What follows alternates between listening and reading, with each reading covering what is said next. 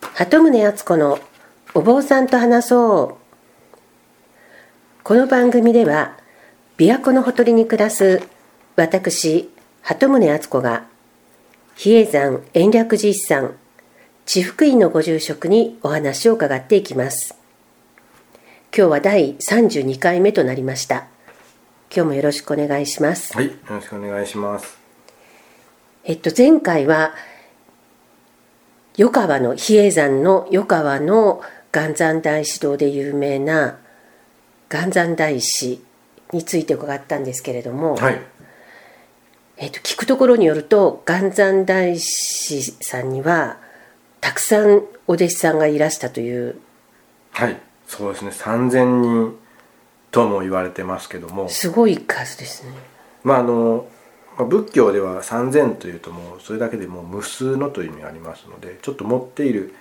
ところもあると思いますし、あ本当に3,000っていう意味ではなくて、はい、厳密な3000ではないと思いますし、でもものすごくたくさんいたということは事実、もちろんそうですし、あの比叡山の中にお堂も3000あったと言われてるんですけども、ああはいまあ、それも持ってますよね。まあ、3000もお堂はできないと思うんですけども、はい。物理的に無理えですけどえ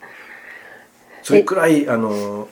やはり中高の祖ですからはいお弟子さんがいてさらに比叡山が発展していったという意味でははい、 3,000人いてもおかしくないと思いますけどねじゃあそんなにたくさんお弟子さんがいらしたんだったらまた構想がたくさんそこから出ていらっしゃるわけですよね。ええ特にあの4人の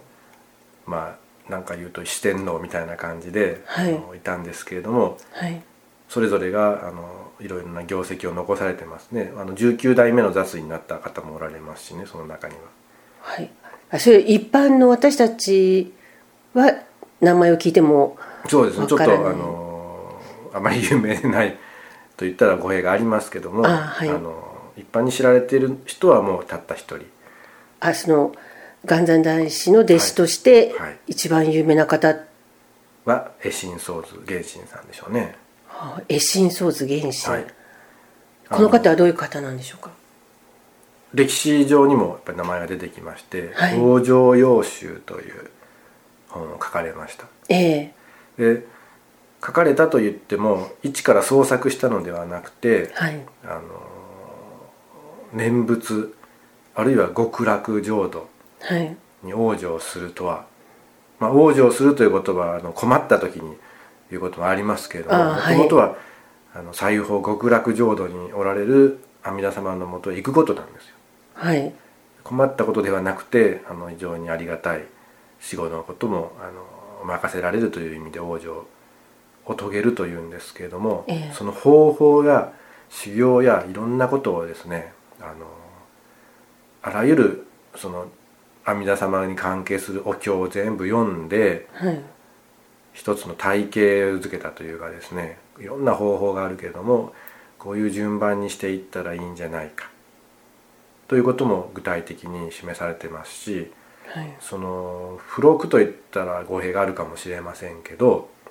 念仏声に出して「南無阿弥陀仏」っていうこともありだとそれで往生ができますよということも書かれてるんですよ。それを言い始めたのは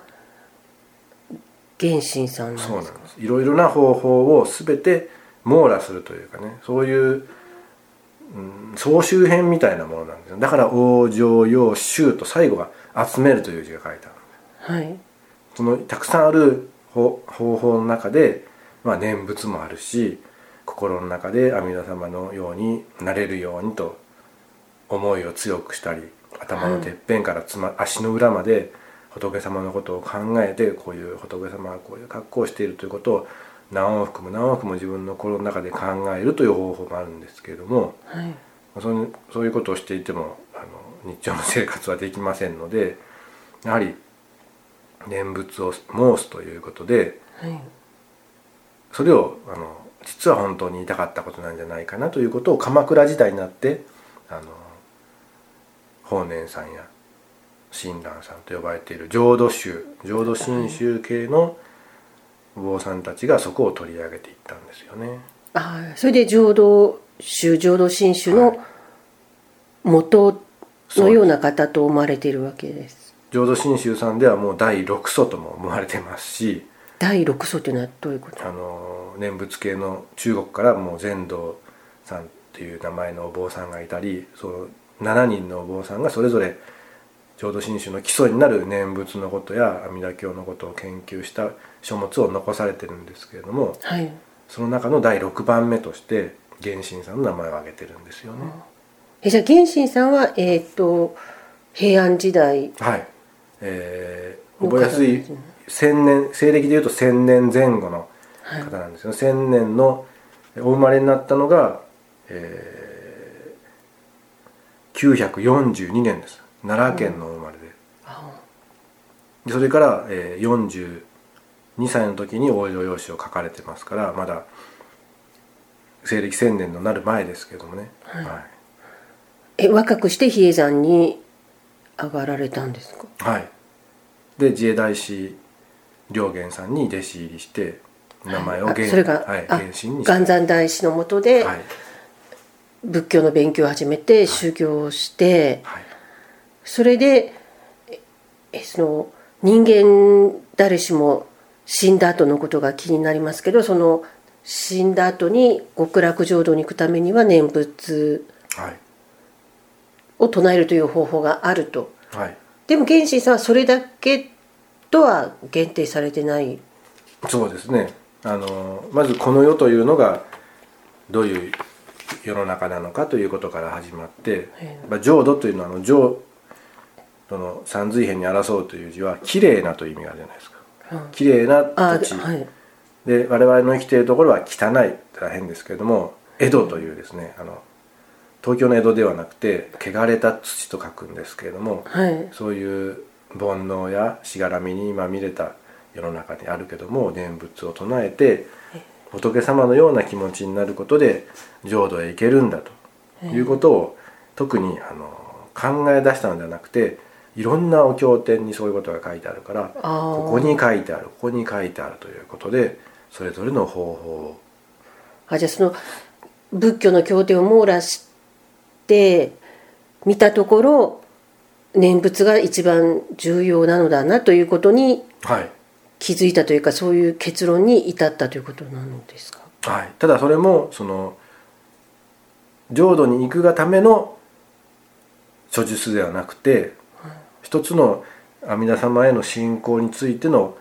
まとめを書いてみたいということだと思うんですけれども、狙いももちろんあの後の世に役立つようにいろんな方法を網羅してこれが中心だというわけではないですけども、とりあえずこの世からやはり浄土へ行くにはどういう方法があるのかなということを分かりやすくまとめていってくれたんでしょうね。でも法然さんは直接源信さんをしいや知りませんね。それ、はあいだだいぶ後になってもうからってこ往生となん用で紙すねを読みまた往生用紙のすごいのはその円仁さんの時代に一回仏教がなくなってしまった中国ではい逆輸入のような形で日本のその往生用紙という書物をもう北宋の宋の時代になりますけれどもはい、あの取り寄せられて、あ中国にはい、往生用紙をと持っていった人がいるわけですそうかですそしてあのもうそれまでに研究とかは全部焼き払われてますからはい漢文で書かれたものですので中国の方も読めますし、えまあ、お経典はそのままあのお経典ももともと中国で漢字で書いてるものですからえはい向こうの人にも伝わったという。あであの日本人の考えていることでも中国のお坊さんにとってはあり、まあ、研究の足しになったというかですね、ええ一回失われたものがまた、えー中国で広まるようにという形のもとになったんじゃないかなと思いますけどね。ーえー比叡山ではこの源信さんはどういう地位というかどういうポジションにいらしたんですかあもう本当にそういう映画は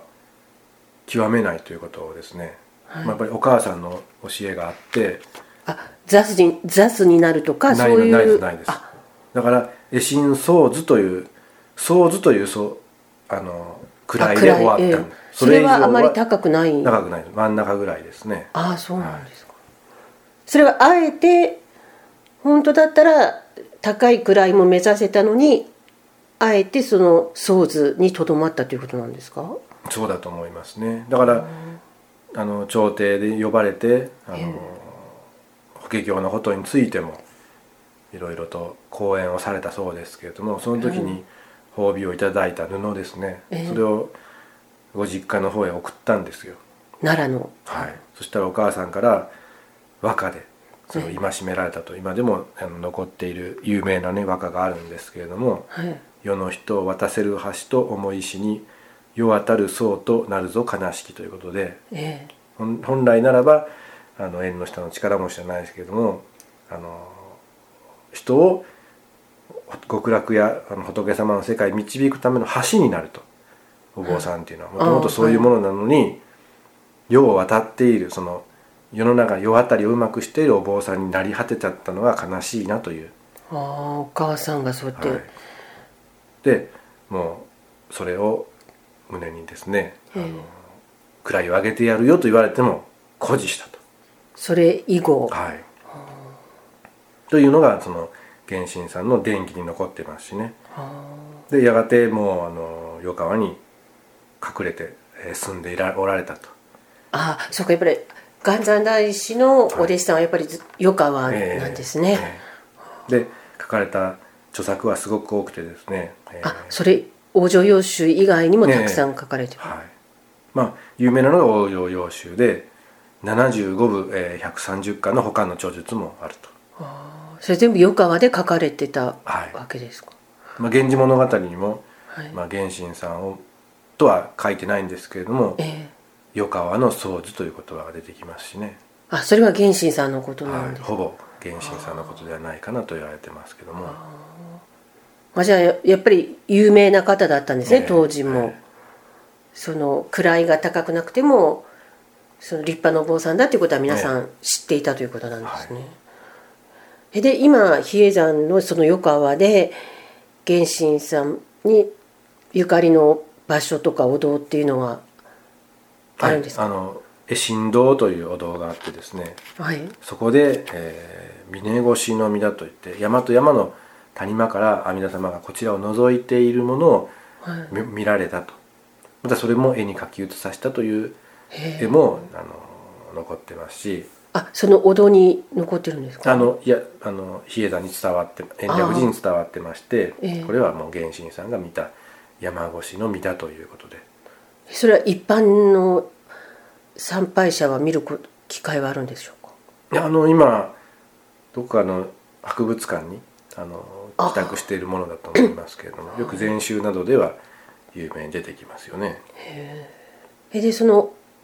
お堂は中に入れるんですかなあのめったに開いてません外からはあのあ建物は見られる参拝できんですけれどもはい中の仏様はあの新僧侶のなある年じゃないとご縁の年じゃないとご会長はないですねあーえでやっぱり浄土宗浄土真宗との比叡山の関わりっていうのはこの源信さんのを通じていろいろあるわけですかはい今もありますしで亡くなってからちょうど1000年の年が、えー2016年でしたねあー2年前ですあじゃあその時は比叡山で何か大きな催しえーがあ、の浄土真宗からも浄土宗からもあのお坊さんが来てくれてはい、あの法要をしてもらいましたけどね何か面白いエピソードとかいやいや残ってるんですか真面真面目すぎてそのお母さんの言葉をしっかりとあの肝に銘じてもうそういうことはしないということですねえじゃあずっと真面目に経典を読んではい仏教の研究に生涯を捧げたという方なんですがその最後まで比叡山にはおられたんですそうよでねす最後はその阿弥陀様の元に行くからということで阿弥陀様の手に仏像に紐を結んで自分の手と結んでええお念仏をずっと唱えながら眠るがごとく往生したというように伝えられてますけどね。へえあ紐で結んでおくっていうはいえそれをそれやるとちゃんと極楽浄土にい行けるんですかねうん、まあそこまで、えーもう念仏ということで徹底されたんでしょうねでも比叡山はあの比叡山ではずっと念仏は昔から最澄さんの時代から唱えられていたんですよね。そうですねあの伸ばして節をつけたりするものもあったようですしあの法華経の中にはお釈迦様に「ナム」という言葉をつけて「ナム釈迦無二仏」という言葉を唱えなさいということは書いてあるんですよ。えそれが念仏念仏の仏というのはどの仏様でもいいんですただ今あーはあまりにも南無阿弥陀仏が有名になりはい西方極楽浄土へ行くための言葉として完全に流布されてますけれども例えばああ法華経に対して帰依をするならば南無妙法蓮華経ですし生阿弥陀仏が念仏だと思ってましたけども仏様のことを唱えるのが念仏あじゃあえその南無阿弥陀仏は阿弥陀仏に特定してるんですか浄土教の最もその特徴的なところは成仏するんじゃなくて往生することうんえ極楽に行けたらいいってそういでうすことですかだから成仏だと自分が仏様にならなきゃ悟りを開くそうそうそうそうじゃなくて阿弥陀様に全部任せてうん極楽浄土に生まれ変わらせてもらおうとあ一緒にそこに行かしてもらおうというのが当時の流行っている浄土教の大流行だっあえ当時っていうのは源信さんの頃、た、はい、それから平平安時代に宇治の平等院ができたようにああもう末法思想といいましてええもうお釈迦様が亡くなってから何何千年後かにはこういう時代が来るという予想予報予想されてたんですけれども、うん末法の世というのはもう仏教も全部耐えてしまって仏様の力もお釈迦様の力ももうなくなっているといううんじゃあどうしたらいいかというともう阿弥陀様にすがるしかないえそういう時は阿弥陀さんなんですかそうですそれでああいう浄土的な文化平等院に代表されるええ念仏を唱えるということが流行っえ平等院に代表されるというのはたあれがもう極楽浄土の世界なわけ平等院が、はい、でそういったところへ行きたいと成仏から離れてしまった往生したいなって悟り開くかどうかはもう二の次になったっていうことですまあそれはでも一般民衆の思いがそういうのが強かったっていうことなんですねだから流行というかで別に源信さんはその一般民衆のためにとかなんとかっていうわけではなくただその仏教の研究としていろんなものを読んで書かれただけなんですかね。そうですだから別にそのう受けを狙うじゃないですけど流行ってるからやったとかいうわけではなくって逆に言えば流行らせてしまったのかもしれないああその源信さんの著作によって逆にそれが広まったあとまりにも分かりやすくて体系的でえどの方法が一番、まあ、やりやすいとかどういうふうに注意してやらなければいけないとか本当に細かく普通普通の人だったら読み飛ばしてしまうようなところまで読んであー読み込んでお経一つの読み込みにしてもただ我々がお経を読むだけではなくて内容までじっくり精査してなぜこういう表現があるのかと。それはやはり心の中に浄土の様子をちゃんと考えてそれを実現させていくため、まあ、今で言えば理想を現実化するのにいろんなものを書い書いたりあー声に出したりする引き寄せの法則みたいなもうそれの走りというか全くその方法としてはもう平安時代には源信さんが始めてたとあじゃあみんなが求めているもののその浄土に行くためのハウツー本みたいな受け止め方をされたんですかね。だから何も今流布されているものがほとんどそういう源信さんのやり方に近いのかもしれないあその浄土宗や浄土真宗で今やってることがですか。もう全てのこともっと今のスピリチュアルなことでも声に出しましょうとかああ、念仏を言うのもそうだし、あその願い事をただ文章にして書きましょう往生とういうことにしか特化されてないけどもあーそのやり方をありとあらゆる方法を難しいやり方から簡単な方法まであじゃあ死んだ後に極楽に行きたい人はこうすればいいですよっていう、目的はそれなんだけあどーそれらについてだから現世利益ではないああそうですね死なないとわからないですもんね極楽に行けたかどうか そっかへえだから死後の世界をどうするかっていうでも誰もわからないことをちゃんと確信持って書かれてるわけまあお経に書いてあるからということあでそれはあ我々あの坊さんが読んでいるお経というのはこういう意味があってでうん普段読まないお経でもまあ阿弥陀経でもあの長い阿弥陀経もうんありますしだから全てのあの全てかどうか知らないですけどたくさんのお経を精査したとそうそういそううことなんですね。でそこから導き出された答えが念仏を唱えれば浄土に行けるっていうことだったんですね。それを唱えるというのは口に出して唱えるっていうことなんですよね。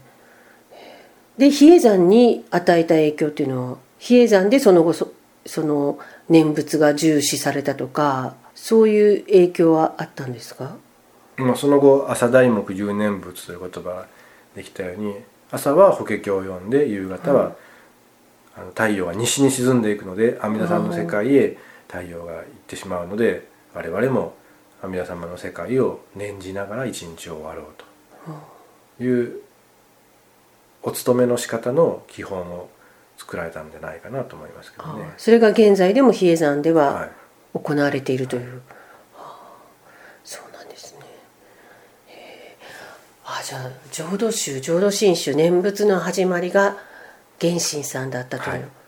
あちゃんと覚えておきます、はい、いろいろ勉強になります。では今日はこの辺で終わりにいたします。はいありがとうございました。はいありがとうございました。